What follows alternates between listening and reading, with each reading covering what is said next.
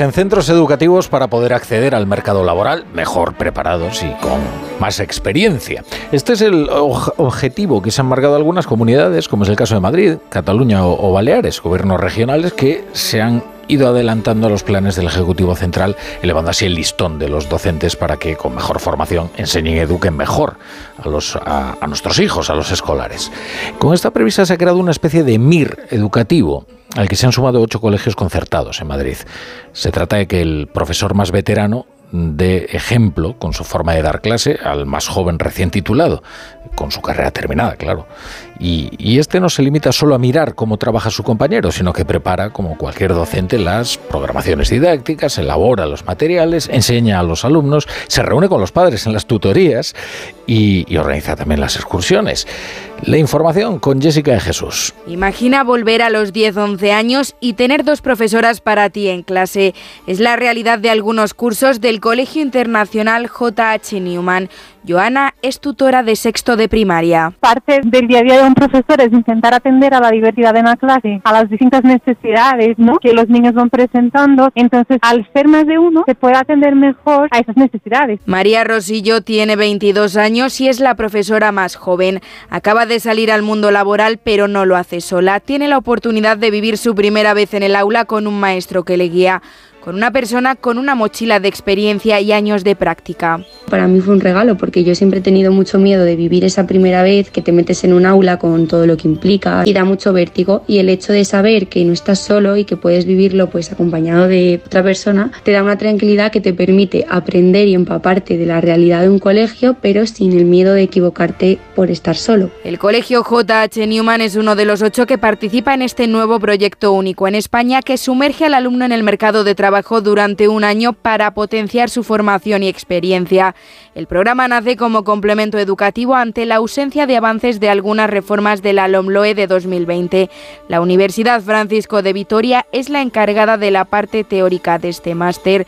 Laura Martínez, la directora de los grados en infantil y primaria de la universidad. Se profundiza sobre la educación, sobre la figura del maestro, eh, la importancia que este tiene en el desarrollo de las personas y en las relaciones que se producen en las aulas entendiendo el impacto que el docente tiene en la vida de sus alumnos y de las familias. No lo es, coinciden desde la universidad, pero es lo más parecido a un MIR del profesorado.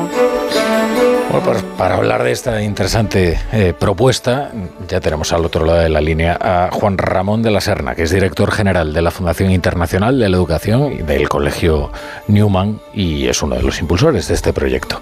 Eh, ¿Qué tal, Juan Ramón? Buenas tardes. Hola, buenas tardes, Rafa. Bueno, decimos esto del MIR para entendernos, pero es una buena forma de resumir, ¿no? ¿Cuál es el espíritu de la iniciativa, ¿no? Lo del MIR.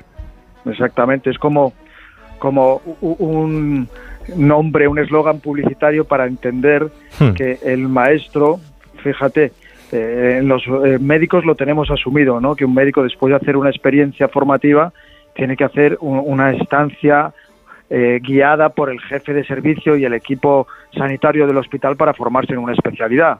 De igual modo podemos hablar de los abogados o de los arquitectos que necesitan un máster habilitante, incluso los, los medios de comunicación como el vuestro hacéis máster para que haya una experiencia. En cambio, un profesor, lamentablemente, sin menospreciar la formación en los grados que hay en las distintas universidades en España, acaba el grado, han hecho unas experiencias, en el mejor de los casos, de dos o tres meses algún curso, pero luego tienen que enfrentarse solos a la responsabilidad de acompañar a 20 o 25 alumnos, la relación con los padres, las tutorías, la programación, las juntas de evaluación y necesitan una guía y una tutorización a su vez para educarse ellos y ser buenos profesores. Esta es la clave que desde hace años estamos demandando el sector educativo y que varios colegios de Madrid con otros que están a la espera, pues nos hemos puesto en marcha porque nos parecía decisivo y estamos viendo que es una experiencia muy sólida y muy fecunda. Claro, es que además no es menor la confianza que depositamos en los profesores que la que depositamos en los médicos. Al fin y al cabo, pues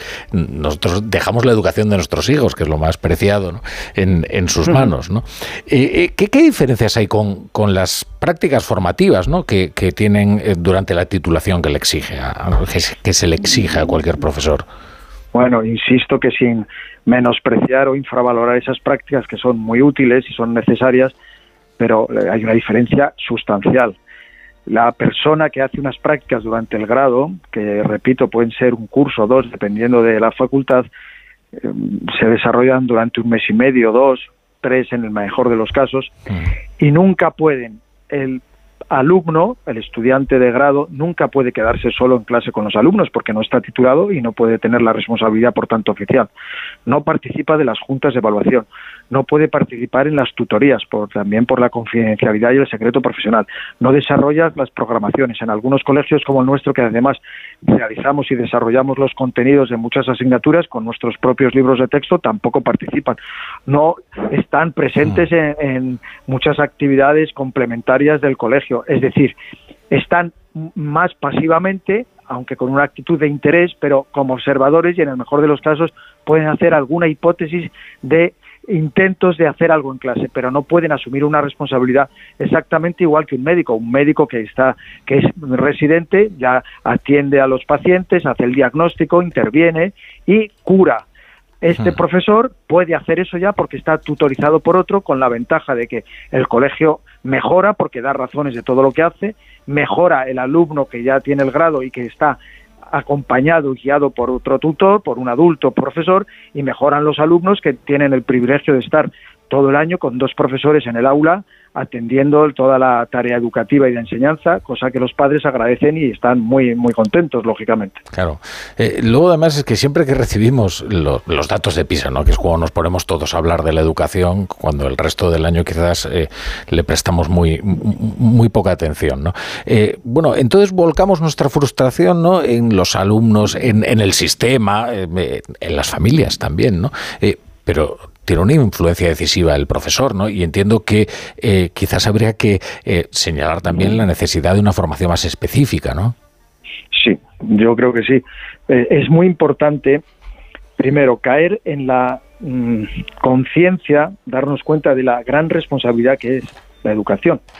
Todas las profesiones son muy importantes, pero la de acompañar a otro ser humano desde pequeñito hasta la edad adulta para que se construya como persona, para que aprenda el significado de las cosas, genere una capacidad de, juicio, de crítica, de pensamiento razonable, le interese el bien común, tenga una estima hacia sí mismo, genere una capacidad de, mejorar el mundo, es la tarea más apasionante y más vertiginosa que hay. Lamentablemente, llevamos muchos años oyendo a todas las administraciones eh, este intento y a muchos rectores de las universidades y decanos de que hay que mejorar la formación de los profesores, pero nunca se puede mejorar, y esta es nuestra hipótesis, desvinculado de experiencias educativas vivas, donde uno puede, digamos, nutrirse, empaparse por osmosis, contagiarse de una mirada educativa, profesional, adulta, porque educar no es solo aplicar Mm,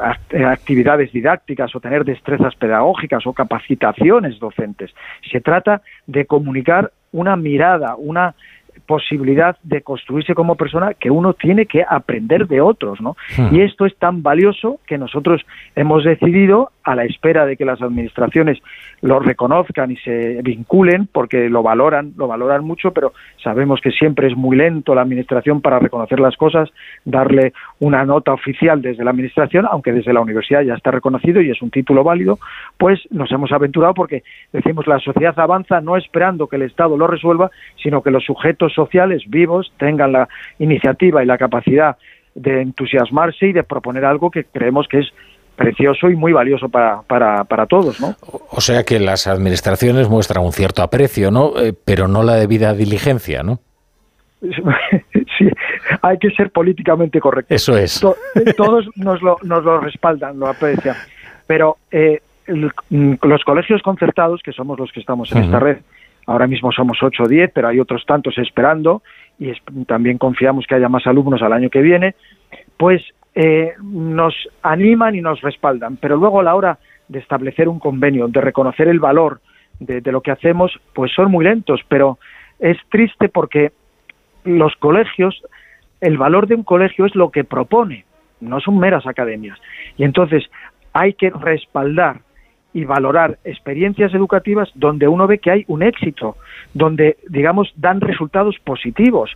Y yo solo le pido a la Administración, no que nos sustituya, sino que tenga la sencillez, podríamos decir hasta la humildad, de reconocer dónde se está educando bien, respaldarlo, porque eso es lo que le pedimos a la Administración, que es el representante de toda la ciudadanía, que lo respalde, que lo apoye y que dé una un cauce para que pueda ser más ampliable y extensible a otros colegios que están también seguramente esperando a alguien que, que pueda ofrecerles una posibilidad, posibilidad así. Y sobre todo, y ya termino, mm. los propios alumnos.